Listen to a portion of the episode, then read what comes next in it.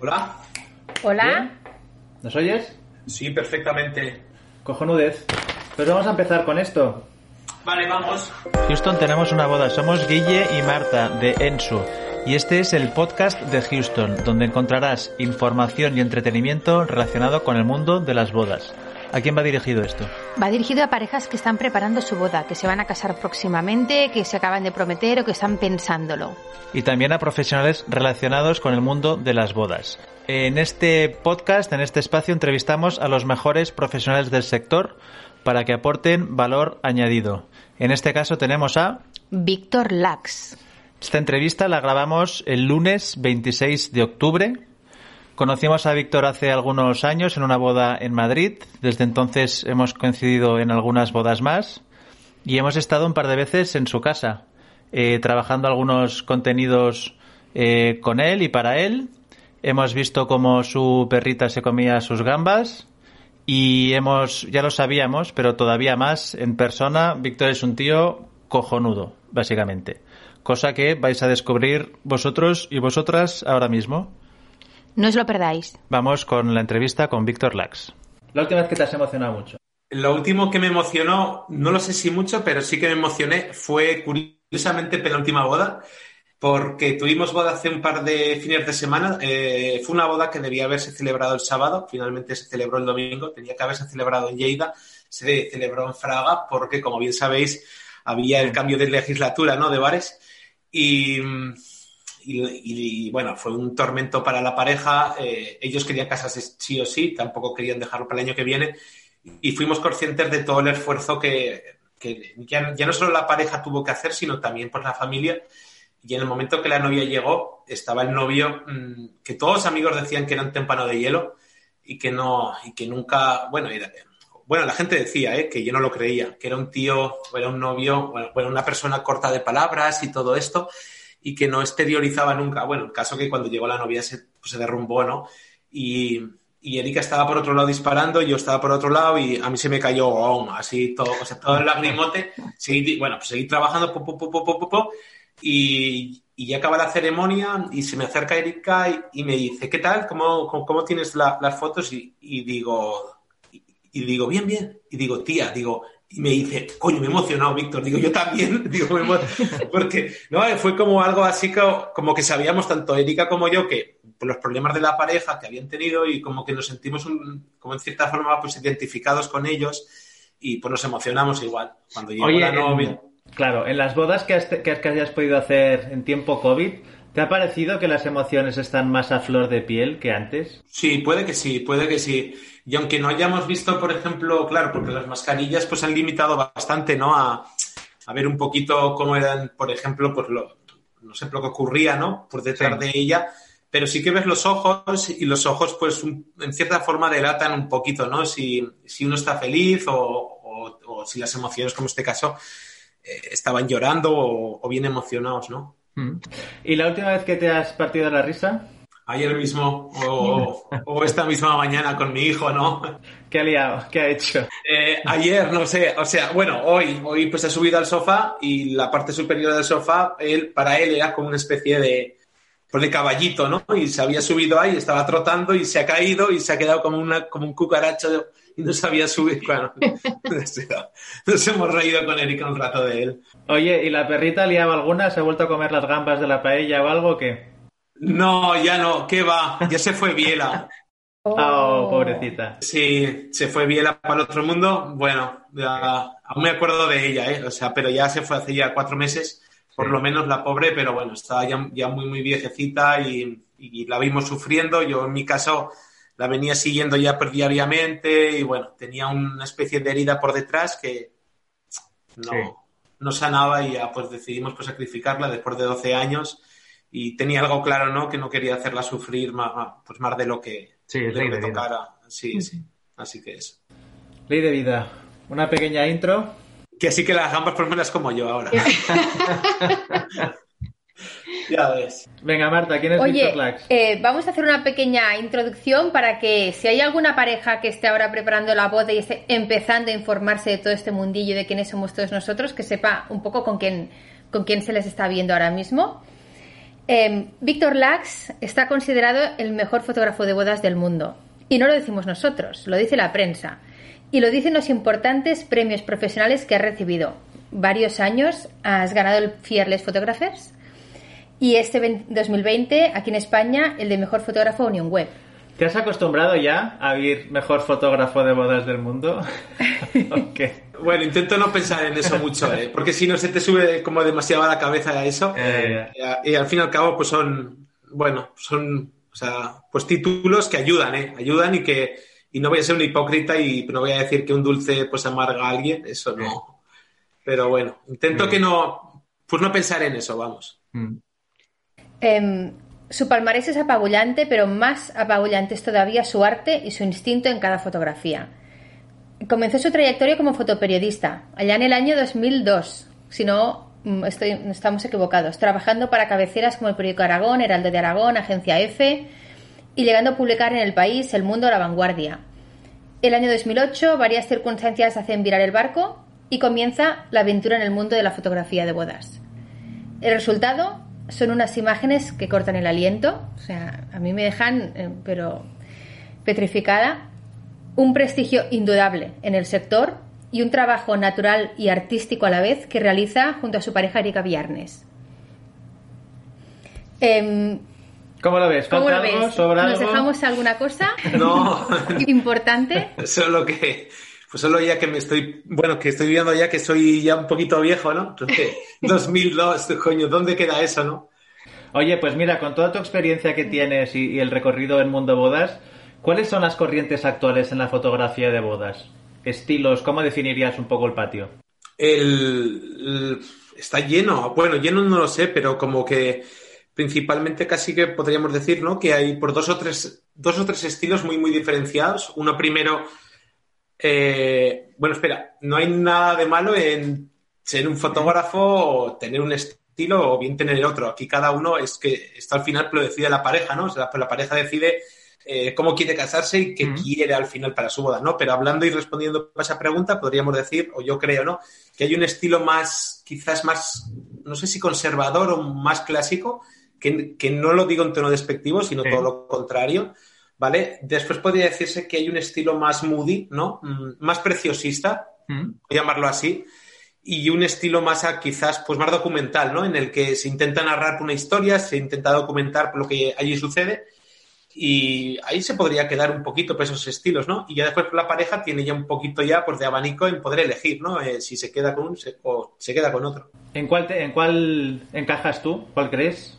Eh, yo creo que ninguno de ellos, pero, pero se, entre el segundo y el tercero, ¿no? Creo que andaría yo ahí, como que me, como que me colocaría un poco, ¿no? entre, no, o sea, claramente pues no tengo un estilo moody porque no, no va tanto con nuestra forma de entender la fotografía, se acerca un poquito más al estilo documental, pero no, no quiere decir que que en un momento dado hagamos retratos, hagamos un posado increíble y que nos llevemos a, o que vayamos hacia la novia más, más increíble y más preciosista, ¿no? Así que ahí está un poquito, ¿no? ¿Y esto, estas corrientes son para España o para el mundo entero? ¿Cómo lo ves?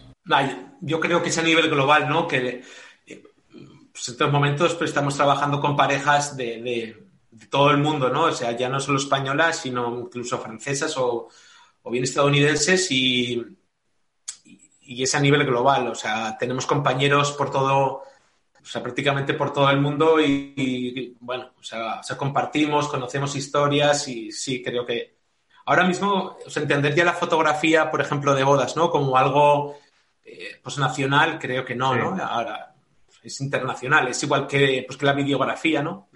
Yo creo que no hay una corriente estatal, sino ya es global. Como corriente no, pero por ejemplo en vídeo, a ver, cada vez es verdad que todo se va globalizando y unificando, ¿no? Eh, me encanta, por ejemplo, que cada vez se hagan más discursos en las bodas de aquí, al estilo un poco anglosajón, americano, Gran Bretaña, porque eso para el vídeo nos da mucho juego. No sé si... Y para las fotos, Guille, a, ver, o sea, yo vamos, como que me toca cubrir todo tipo de bodas y, y lo vemos siempre como un gustazo, ¿no?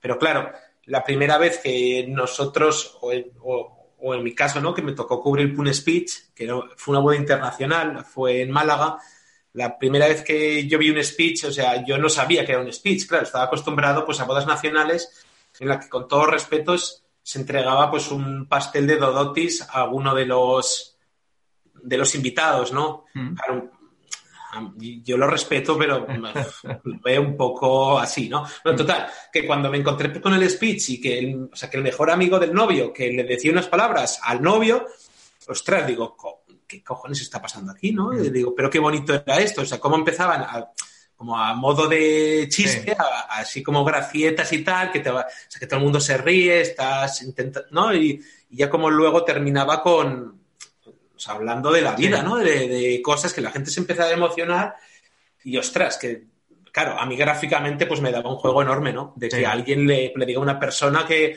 que la quiere o que ha pasado eso en su vida y que no la va a olvidar nunca y patatín y patatán y digo, ostras, esto... Mm. Y eso pues me gustaría que llegase, ¿no? Aquí un poco. ¿Qué otras cosas te gustaría que se, o sea, los speeches queda clarísimo que es una cosa que nos gustaría que se importara de las bodas extranjeras y que se, se quedara totalmente con- consolidado aquí en las bodas españolas porque dan mucho juego. ¿Qué otros elementos te gustaría importar del extranjero a las bodas de aquí? Los valores, los valores hacia la fotografía. Quiero decir, la escala de valores, pero eso ya es a nivel cultural y es a nivel personal. Ah, eh, eh, o sea, quiero decir, mm, por ejemplo, en España, que no me estoy metiendo eh, con las parejas españolas, que conste que no, ¿no? Pero parece como que lo más importante, primero de todo, es tener un buen restaurante o tener una gran comida, que yo no digo que no sea bueno, ¿eh? Luego ya por la escala de valores pues va bajando y en ocasiones por la fotografía pues en la escala de valores eh, a lo mejor es el tercer, cuarto, quinto puesto. ¿Me entiendes? Porque por delante de la fotografía pues en ocasiones puede que haya eh, pues otras cosas. Pero eso no es mm, ni bueno ni malo. Cada uno tiene su escala de valores, ¿no? Y, y me consta que en otros países mm, no es bueno generalizar, pero, pero en otros países puede que, el- que la fotografía esté no en un primero, pero puede que esté en el segundo ya, o incluso discutiendo pues con el primero, ¿no?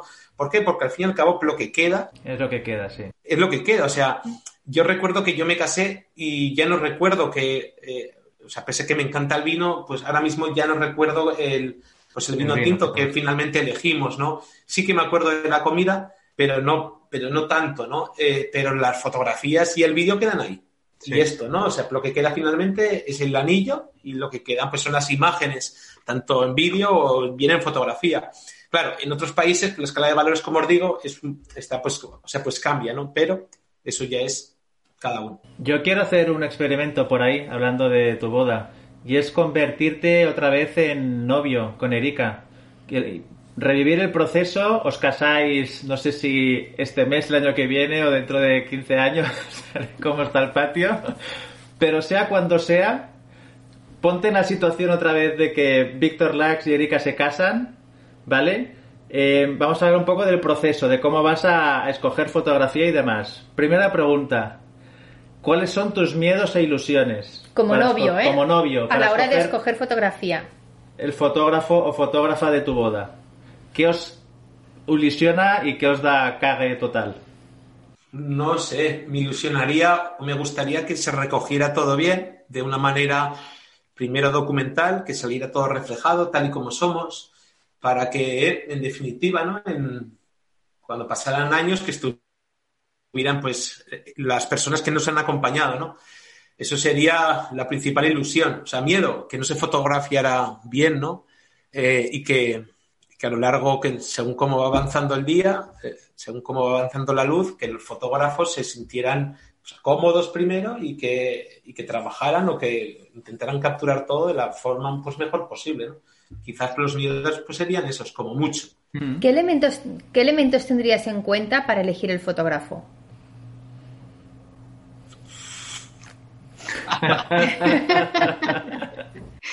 elementos.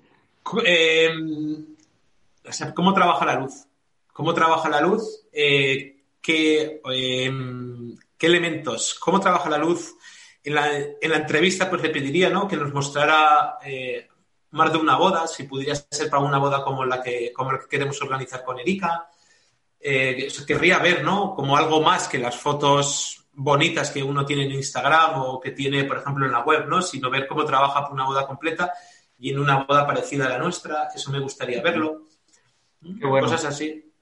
Em, cuando escojas foto y vídeo para tu hipotética boda, ¿qué porcentaje de, de razón habrá ahí? ¿Qué porcentaje de corazón? ¿Va a ser una decisión racional o va a ser una decisión emocional Como a muerte? impulsiva.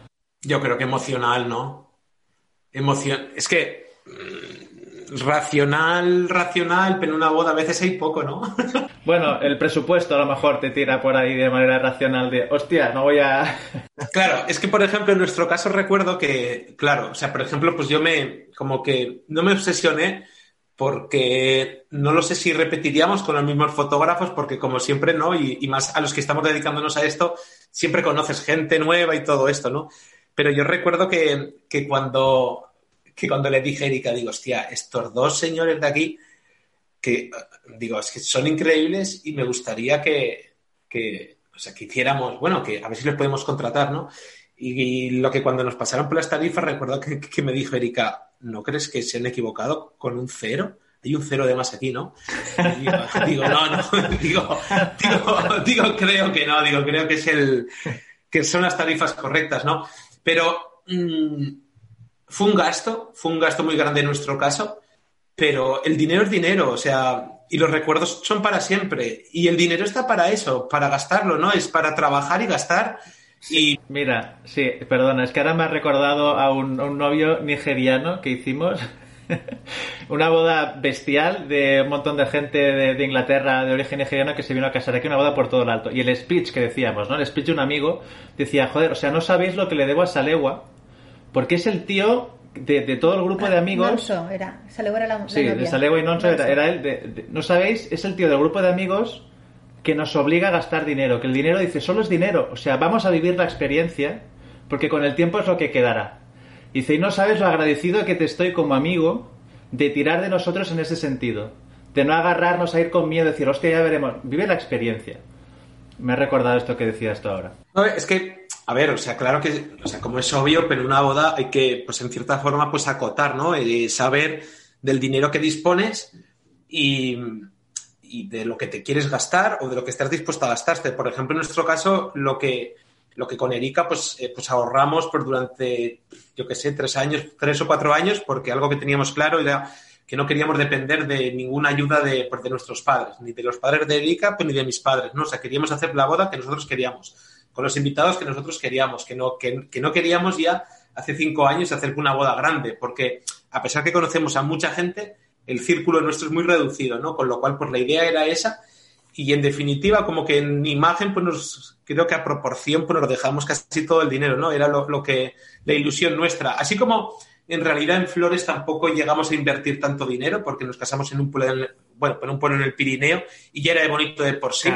Claro. Eh, o sea, tampoco queríamos eh, como, como revestirlo de más, sino Sí. queríamos que eso. Y bueno, pues nos engorilamos en eso y salió adelante. Y el dinero es lo que, lo que he dicho. El dinero, pues sí, nos dejamos un dinero, pero ahora mismo, si Sí, no nos lo habríamos dejado en eso, pues nos lo habríamos dejado en otra cosa o, o a saberlo. Hacemos una pausa corta para hablaros de Ensu, nuestra marca de videografía de bodas. Podríamos definir a Ensu como la emocionante y cinematográfica peli de tu boda, sin posados ni clichés, que pone en valor lo que realmente es importante para ti y con la que te sentirás identificado o identificada siempre. ¿Por qué te sentirás identificado siempre? Porque no se basa en seguir una tendencia de moda, sino realmente en entender quién eres, en entender eh, la pareja como tal y eh, haceros un retrato de vuestra historia. Para eso trabajamos sin posados ni clichés. En ningún momento del día decimos a la pareja lo que tiene que hacer. Estamos observando todo el día, grabamos lo que ocurre sin dirigir y luego creamos un eh, guion cinematográfico. Pasamos por escrito todo lo que se ha dicho eh, durante la boda y a partir de ahí, con los planos que tenemos, vemos cómo se distribuye. Creamos un guion pues realmente único y especial.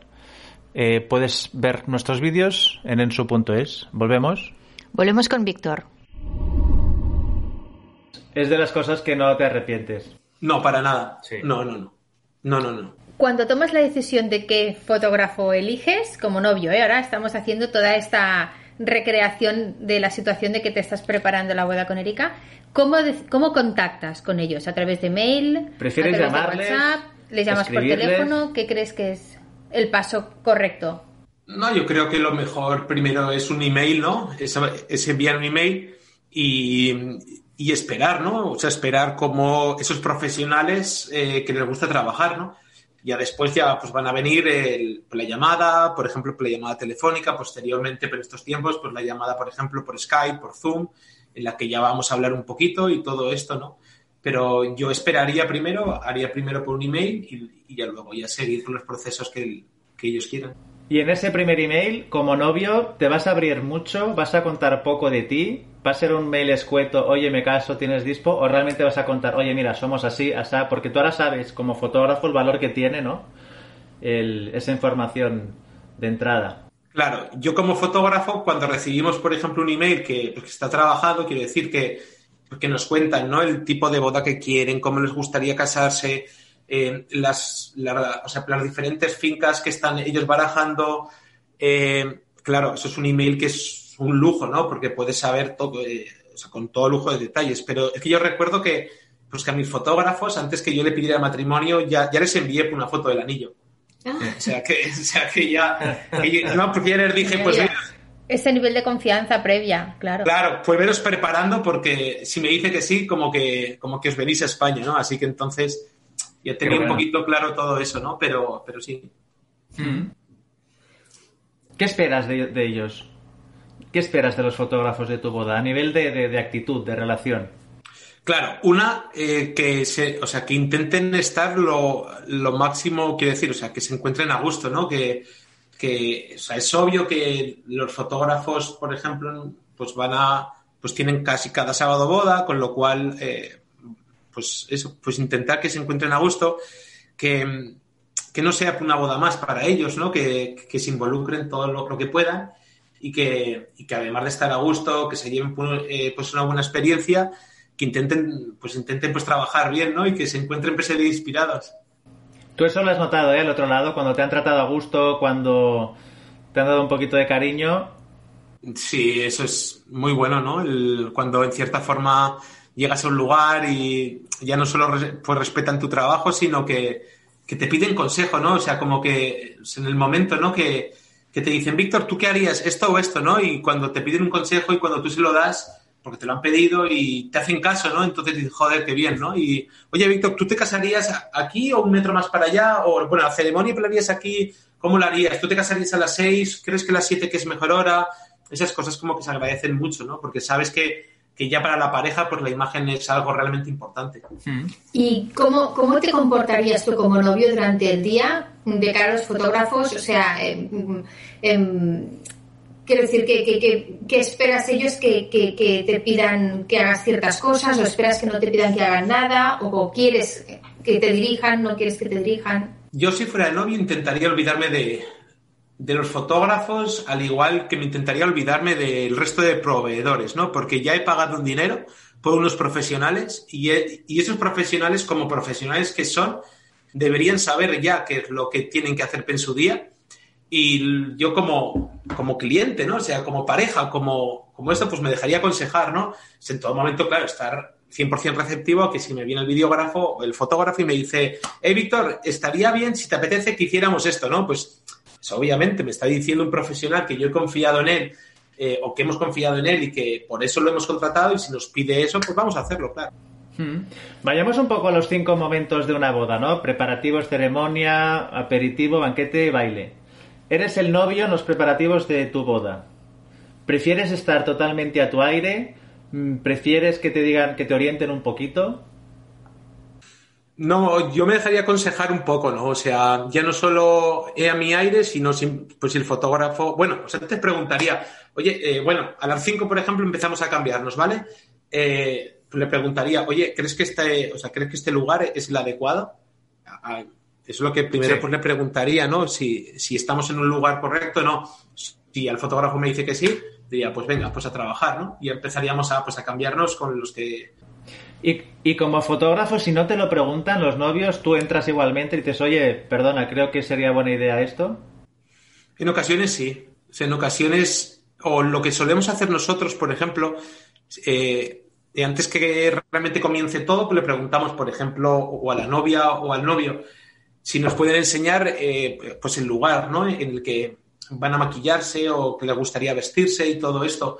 Y, y en ocasiones, ¿no? Si es una casa, por ejemplo, pues yo, bueno, pues siempre pues me dejo aconsejar, bueno, o sea, pues me dejo llevar, porque en ocasiones, pues la novia en este caso, pues quiere cambiarse en la habitación que ella, pues ella creció, ¿no? Con Sí, lo cual sí. Claro. ya sabes que, Tiene un valor.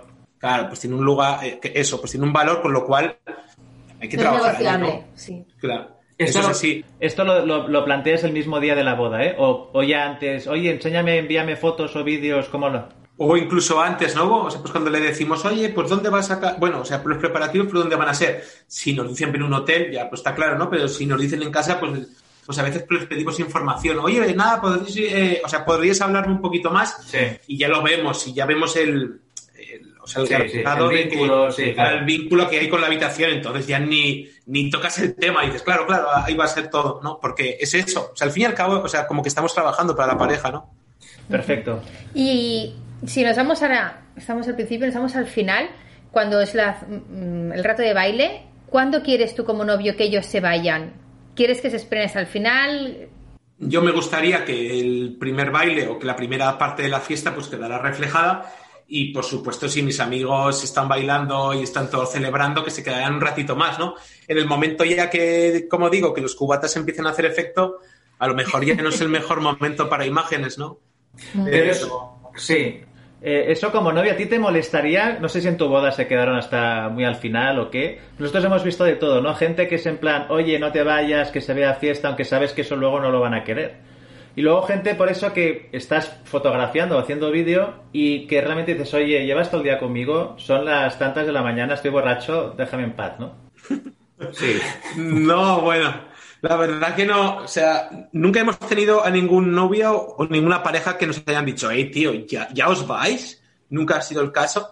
Eh, siempre nos gusta quedarnos un ratito más. Nunca ha habido nadie que, ya- que se haya sentido ni violentado ni nada. Y en nuestra boda pues se quedaron un rato bastante.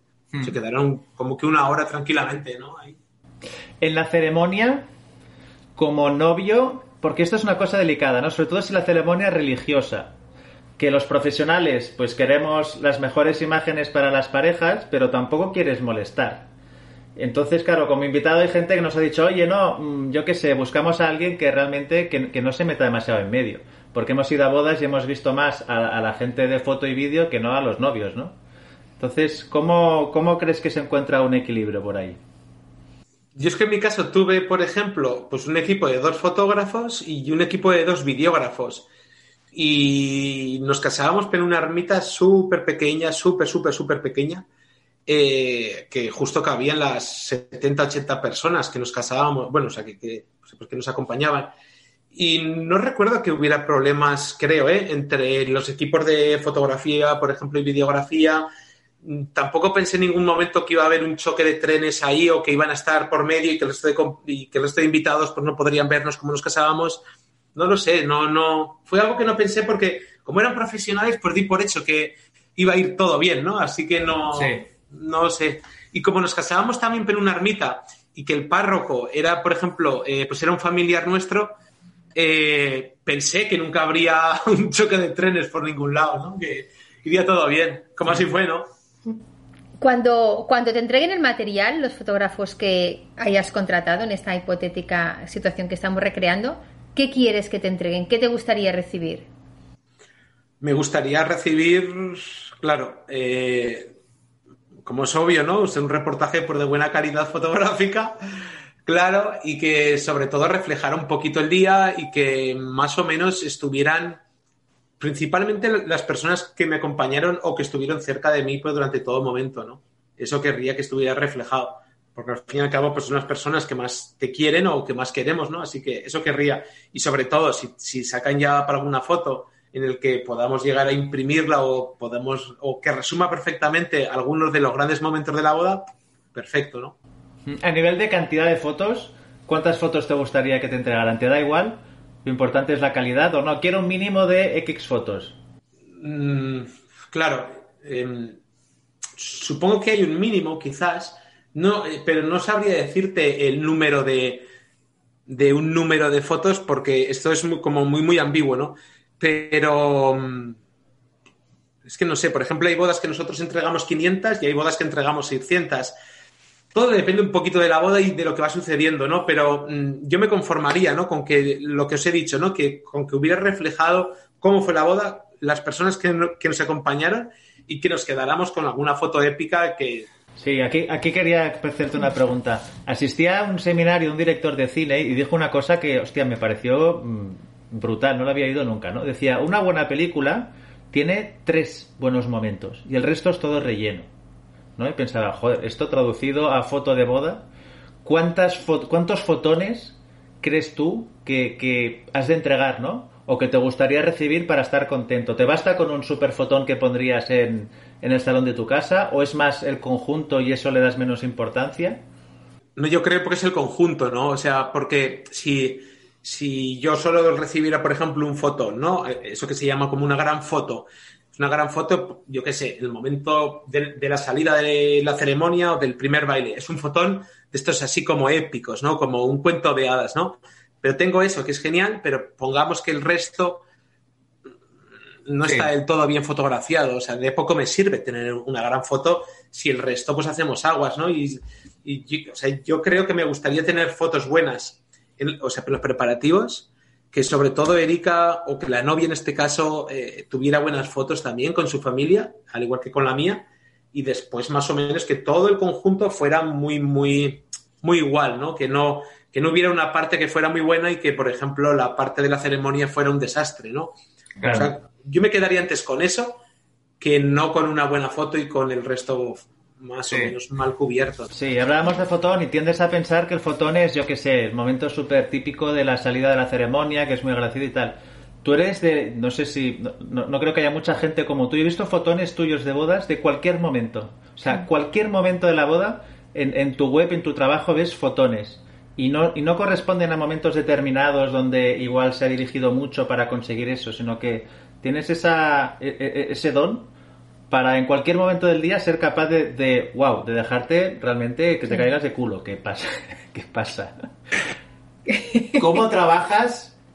¿Qué tienes en la cabeza para, para no rendirte en ese sentido? Para no conformarte y decir, mira, yo qué sé, me lo ocurro en este momento y el resto, ¿sabes? Voy con el piloto automático.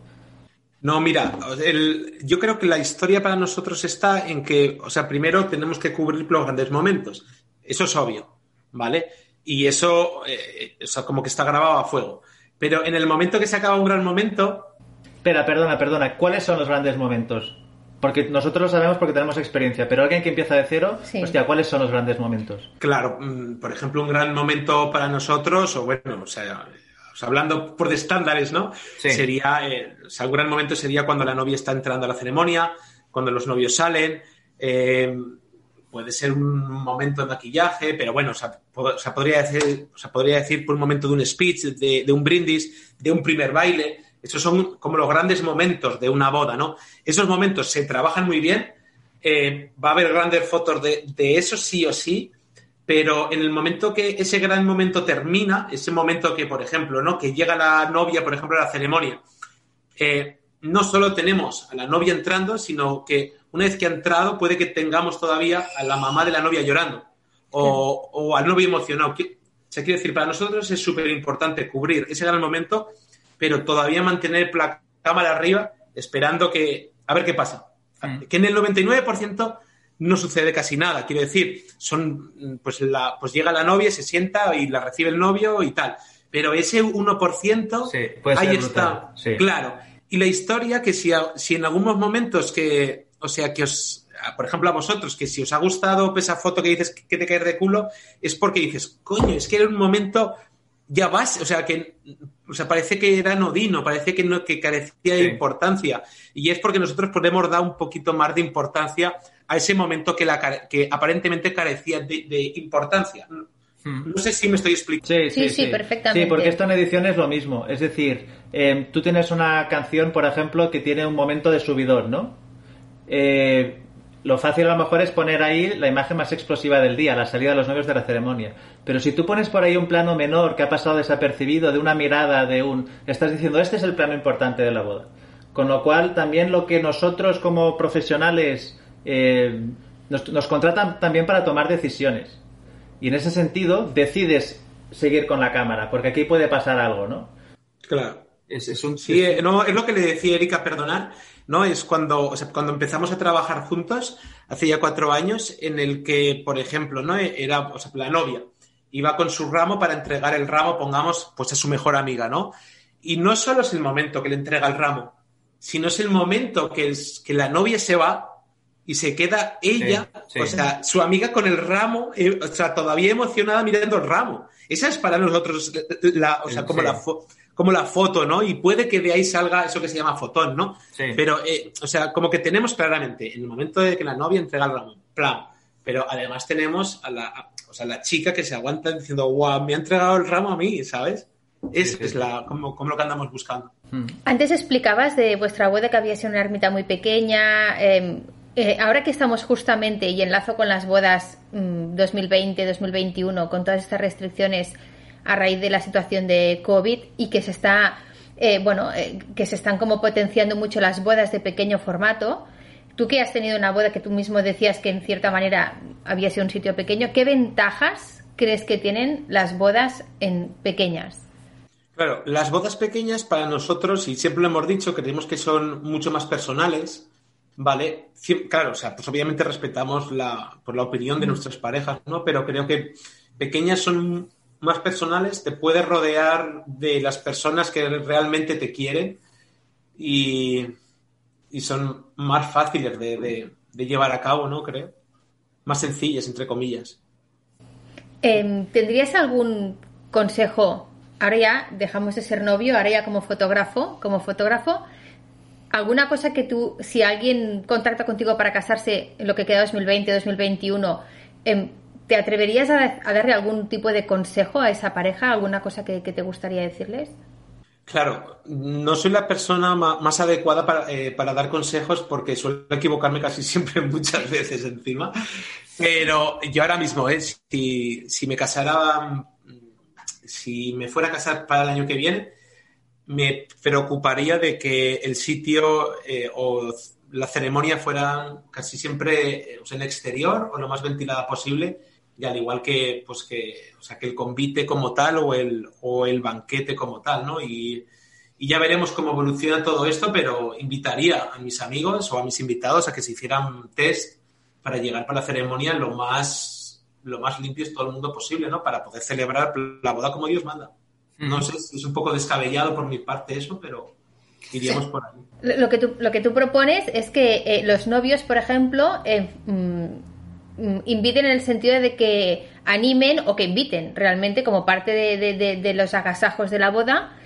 Con las, ahora ya es creo que hay unas medidas eh, muy rápidas, unos test que en 30 minutos tienes el resultado, cosas así, a que se puedan hacer la prueba para que la boda tenga todo un desarrollo más seguro, ¿no? Claro, ahora mismo, eh, y de hecho, pues salieron en Cataluña, y me lo dijo una compañera eh, hace pocas semanas, eh, y bueno, estamos hablando que está, o sea, tenemos por delante cinco o seis meses, que es, que es el mismo tiempo que, o sea, que llevamos casi poder de marzo con toda esta mierda literal, ¿no? O sea que quedan, quedan otros cinco o seis meses hasta, la, hasta el próximo año o la próxima temporada en el que todo puede avanzar bastante eh, yo todavía pues soy positivo, todavía creo que esto se puede arreglar, o sea que no mm, está claro que está todo muy complicado, pero si yo fuera novio ahora mismo, me intentaría informar al máximo posible, eh, ver cómo evoluciona la cosa y ahora está claro que un PCR, por ejemplo, que yo me lo he hecho para trabajar, eh, tiene un valor muy, muy claro, económicamente hablando, ¿no? Creo que son ciento y pico euros. Claro, una boda de 100 invitados, ciento y pico euros por 100, eh, por 100 invitados estamos hablando de un dineral, ¿no? Pero lo que se creó o lo que han creado en Cataluña es una especie de test que va a estar al final, o sea, que van a venderlos de forma más común, ¿no? Y en el cual en 15, 20 minutos ya, pues ya estará el resultado en marcha. Con lo cual, eh, yo si fuera novio, o sea, sacrificaría en cierta forma algún gasto de otra cosa no quiero decir cuál. que la liamos. pero, pero diría, bueno, pues, eh, pues ahí, o sea, pues quiero invertir para que mis 100 invitados, eh, o sea, que se hagan esa prueba y para estar ahí. Yo incluso pues le dije a Erika, digo, ¿tú crees que no sería muy, muy violento que yo como novio que te dijera a ti como invitada que te hagas un test, que yo te lo pago para que te lo hagas eh, justo un día antes? Y yo se lo dije a Erika esto y me dijo ella, ¿por qué? Dice, yo estaría encantada que mi amiga que me dijera, por favor, Erika, quiero que te hagas, toma, quiero que te hagas la prueba para saber claramente, ya no solo que tú vienes para mi boda, estás perfectamente, sino que tú también como novia también lo estás y que el fotógrafo y la fotógrafa y el videógrafo con la videógrafa se lo han hecho también y así podemos todo el mundo estar 100% tranquilos, al igual que los camareros o, el metre, quiere decir, todo el mundo pues hiciera PSD test, así podríamos sacar un poquito adelante pues lo, que es la temporada, creo, ¿eh? va a ir por ahí. Pausita muy rápida para hablaros de Camarote, que es nuestra marca de vídeos para eh, marcas y profesionales, vídeos para empresas. Si no cuentas una historia, hagas lo que hagas, eres uno más. Las emociones y los valores están a la orden del día. Los clientes no se conforman con un buen servicio o un buen producto. Quieren saber la historia que tienes detrás para conocerte mejor y entender mejor si encajas con lo que ellos buscan. En Camarote te ayudamos a contar esa historia de manera que seas relevante en tu mercado. Puedes ver nuestros vídeos y nuestro trabajo en camarote.tv. ¿Volvemos? Volvemos con Víctor. ¿Vosotros cómo estáis enfocando este 2020 a nivel em, no solo profesional, sino también un poco personal? ¿Habéis decidido tomar una actitud un poco zen, sacar algún aprendizaje de esto? ¿Cómo, cómo lo estáis llevando todo? Yo, bueno, yo como que he pasado por todos, creo que por todos estadios, pues habido y por haber. Eh, en el mes de marzo y en el mes de abril la situación para mí fue bastante mala. Claro, porque siempre había pensado que, que bueno, siempre había luchado duro para que no me faltara el trabajo. Y, y, claro, pues inconsciente de mí, pues siempre había pensado, vale, Víctor, si tú trabajas, si eres un profesional, quedas bien con tus parejas, haces un buen trabajo, es complicado que te falte el trabajo. Yo jamás pensé que, o sea, que una pandemia o, un producto externo como este me fuera a, pues, a desmontar todo lo que yo había construido con tantos años, ¿no? Em, o sea que en el mes de marzo y abril, como os digo, pues, pues pasé, pues, bueno, pues altibajos, ¿no? De, no de depresión, pero sí de tristeza, de decir, guau, tío, se va toda la mierda. Luego, es cierto que no sé por qué, mm, llevo como que varios meses feliz. No sé si, si es que ya, eh, no sé si es bueno o es malo ya, pero la historia es que como que me encuentro bien. Y, y, yo recuerdo que había, o sea, que había un profesor de mi instituto que me decía, mira, Víctor, cuando vas a un pueblo, cuando, eh, o sea, cuando, cuando atraviesas un pueblo, cuando vas con el coche, el primero que te encuentras sonriendo, así, es el tonto del pueblo. Y yo no sé si soy el tonto de mi pueblo ya, porque me encuentro tan feliz. Pero no es que lo cierto es que me encuentro bien. O sea, eh, pese, pese a la que está cayendo, ya se va a arreglar todo. Y, y como os digo, siempre tengo, bueno, mi madre que siempre es la que siempre me intenta, siempre tranquilo, que todo va a salir bien, siempre que, como, como que me dice, mira, Víctor, no hay mal que por 100, o sea, no hay mal que 100 años dure. O sea, calma, o sea, eh, todo va a volver eh, si tú hasta ahora que has trabajado bien, has sabido pues, bueno, pues gestionar tu trabajo y has sabido pues, gestionar tus clientes, tus parejas y, te guardan todavía pues, el cariño porque has sido un buen profesional, eh, esto no va a durar 100 años. Esto mm, tarde o temprano pues, se va a acabar. Si, estás, si has trabajado bien, mm. continuarás trabajando bien. Claro, te lo dicen y tú no te lo acabas de creer, ¿no? Porque te han pegado una bofetada.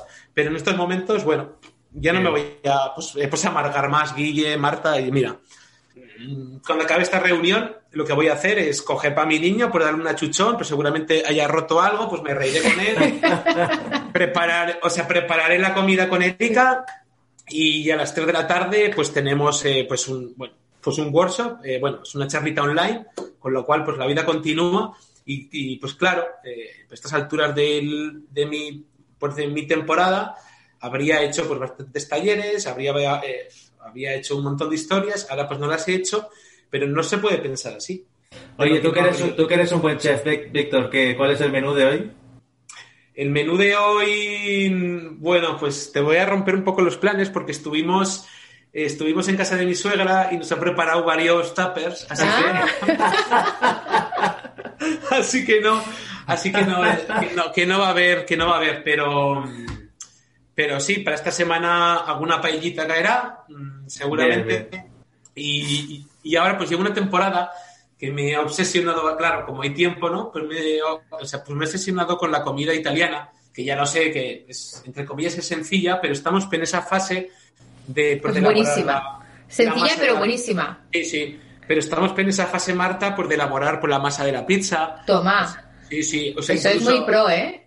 ¿Eh? no, no, pues, o sea, pues incluso hasta, o sea, pues he llegado, bueno, a comprarme pues utensilios para hacer pasta fresca. Qué bien. Y, y la pasta fresca, o sea, como la última, o sea, como que la última, no, la primera vez, perdón, que, que la hice, eh, o sea, pese a que lo estudié todo con detenimiento, eh, hacerlo todo, pam, con los productos, o sea, con la harina italiana, tal y cual, o sea, como tengo amigos italianos, hasta les llamé, digo, oye, esto es bum, bum, bum, bum. Bueno, la pasta me salió tan gorda como una chuleta. eh, eso, y, o sea, como que me decía Erika, digo, bueno, pruébala, digo, creo que me ha quedado un poco gorda, no tal y cual. y, al final, pues, eh, o sea, pues, eh, bueno, pues salió dura, ¿no? Y ella siempre muy, ¿sabes? Como siempre es tan, o sea, o sea tan comedida, dice, bueno, está buena, está girada, digo, no, no está buena. Así que así andaremos. Y bueno, algo de verduritas para esto y fruta, ¿no? Bueno, fruta tampoco hace falta cocinarla. Eso haremos. Oye, antes de que te vayas, eh, una pregunta. ¿Cómo es de diferente el criterio de las parejas que contratan y de los jurados que deciden los premios? ¿Tienen el mismo criterio o no tiene nada que ver? Completamente distinto, Guille.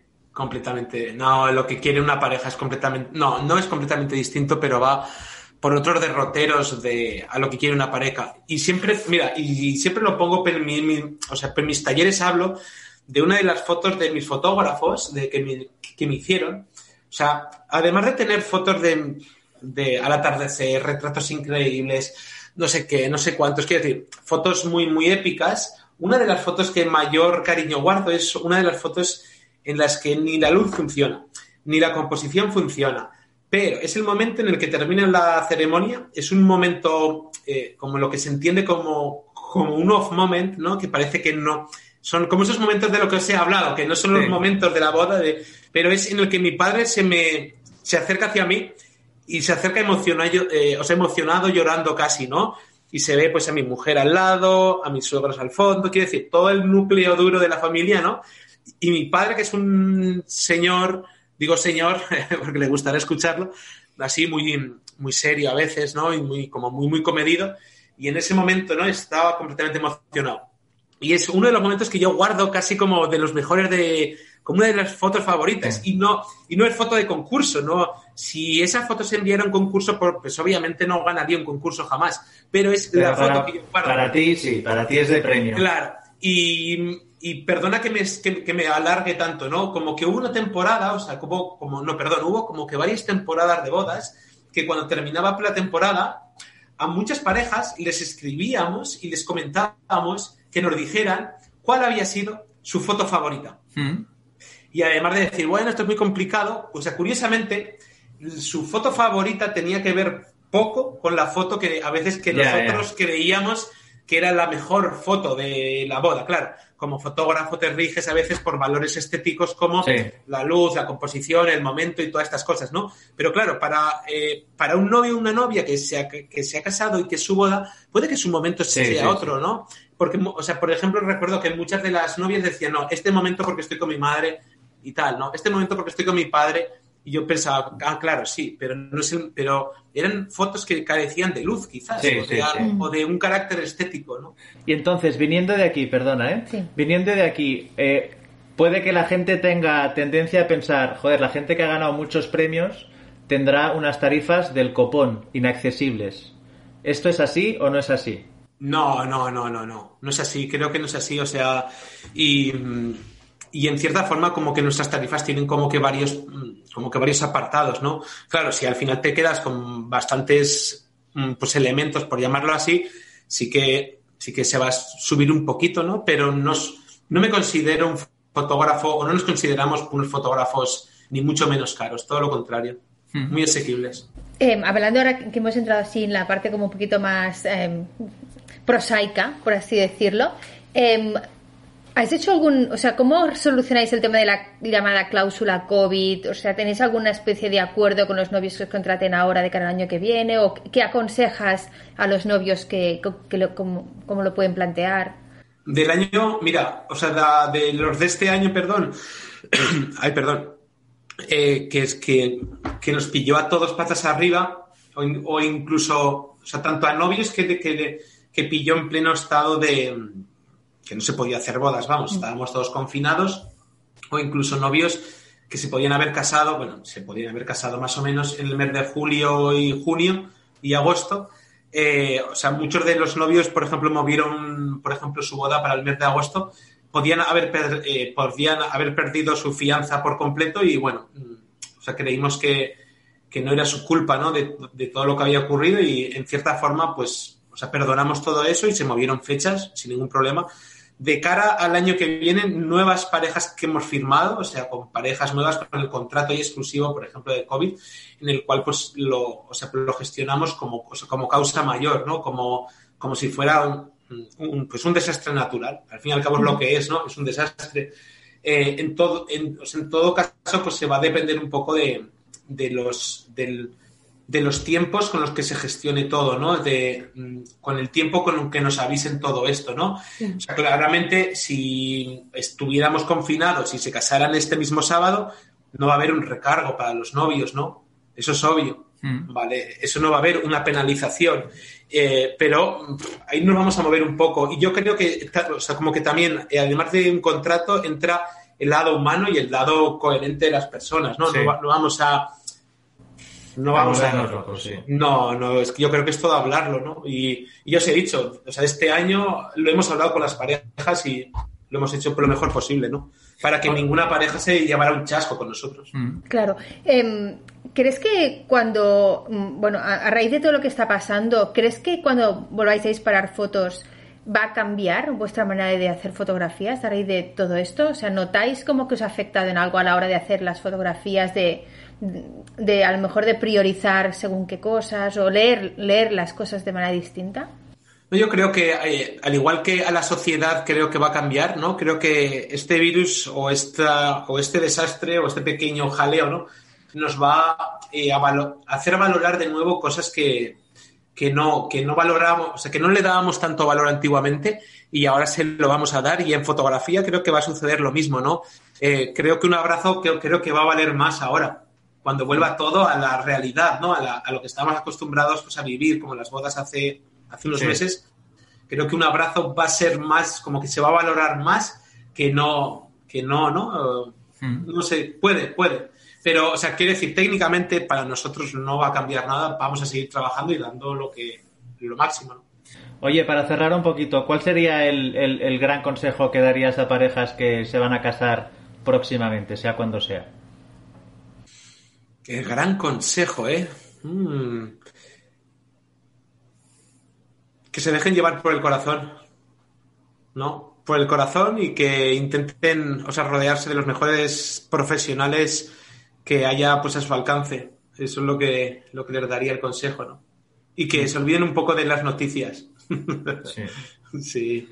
Víctor Lax, muchas gracias por todo, tío, por abrirnos la puerta de, de tu casa otra vez más.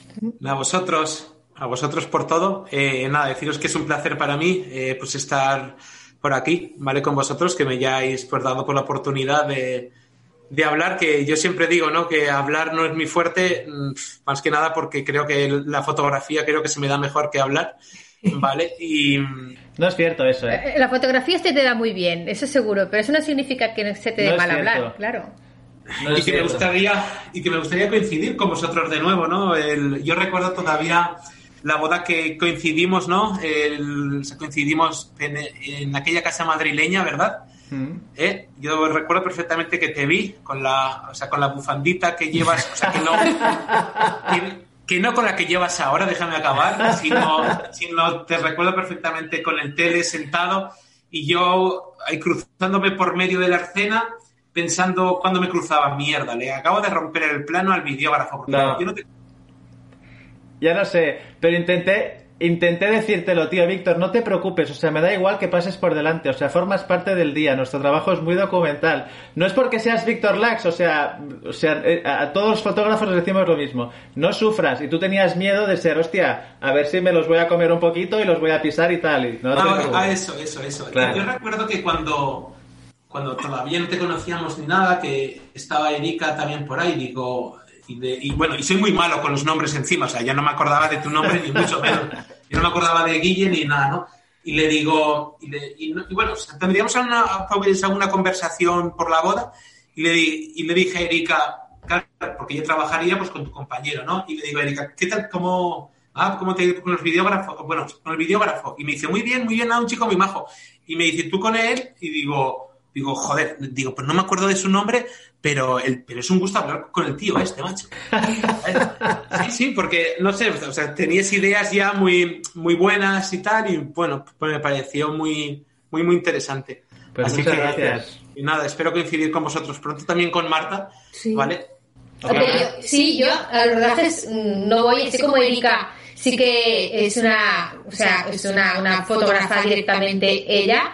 Yo siempre me quedo como detrás de las bambalinas porque hago la parte de producción, organizo y, y- y me quedo así encantada viendo el, luego el trabajo de campo que hacéis todos los demás. Bueno, eh, o sea, como esto es un podcast y como no, y como no, o sea, como no hay imagen, ¿no? Simplemente deciros, ¿no? Pues que Marta hoy está perfectamente maquillada. Tiene, unos, tiene unos- tiene unos ojos ahora que irradian ahí de puta madre fuego. Y y doy por hecho que aunque, aunque Guille quizás se le conozca más, ¿no? Y parece que esté detrás de, de las cámaras, yo creo que si no hubiera Marta tampoco habría Guille. No, seguro, no, no, 100%. Marta me sacó del pozo cuando murió mi madre. Yo pasé varios años en, en, en un agujero negro y Marta me sacó. Mira, fue como una anécdota que me pasó en Venecia, ¿vale? Eh, toda la familia fuimos a Venecia a celebrar el- el- las bodas de oro de mis abuelos. 22 personas de la familia. Y salimos todos de comer de un restaurante, típico puentecito bonito, y digo, ahora voy a hacer la foto puta madre de todos allá. Les digo, ponerse en el puente que yo me bajo abajo y desde ahí un contrapicado con el tal será muy guay. Estaba toda la familia ahí puesta, bajo, y cuando estoy al borde del agua resbalo. Y me caigo con la cámara dentro del canal. ¡No! Sí. Pero, ¿qué hizo? ¿Qué hice, hizo? hice un movimiento Matrix en el aire para girarme Y salvar la y cámara. salvar la cámara. Entonces caí como de, de- con los codos encima del bordillo y no me podía mover. Digo, si me muevo, me caigo y, y- y la cámara se va a la mierda. Entonces viene un italiano cachas, y yo que soy un mierdecilla, vino un italiano cachas y me, me cogió, que se vea como si yo fuese esto, así, co- con dos dedos me hizo así del agua. Plim, plim. Pues esto fue lo que hizo Marta conmigo. Me cogió del agujero negro cuando nos conocimos y me dijo, tío, ven para acá. Y, y- y me dio una vida totalmente nueva, en todos los Y, sentidos. y- y tú me la has dado a mí. Bueno, ¡Oh! y así cerramos, Houston, tenemos una boda. Oye, Muy muchas bien, gracias, Víctor. A ti, a vosotros chicos. toque pronto. Un abrazo. Un bien, abrazo. Vale, vale, se lo daré ahora. Un abrazo, luego. chicos. Chao. Pilar. Chao. Hasta aquí el podcast con Víctor Lax. Tienes todos nuestros contenidos de Houston disponibles en Spotify y en YouTube. En ensu.es tienes acceso a nuestro nuevo blog, por donde pasan todos nuestros contenidos. Cuéntanos qué te ha parecido la entrevista con Víctor, a quién te gustaría que entrevistáramos en el futuro, de qué tipo de cosas te gustaría que habláramos. Estamos aquí para ofrecerte contenido, esto es gratis. Lo hacemos un poco por la cara y por amor al arte. De manera que cuanto más nos puedas ayudar a entenderte y ayudarte, mucho mejor. Si quieres consejos para tu boda, entra en houstontenemosunaboda.com. Si quieres ver un montón de vídeos de boda para inspirarte o para emocionarte, entra en ensu.es. Si quieres vídeos corporativos emocionales y con valor añadido, ya sea para tu empresa o para tu marca, entra en camarote.tv. Boom.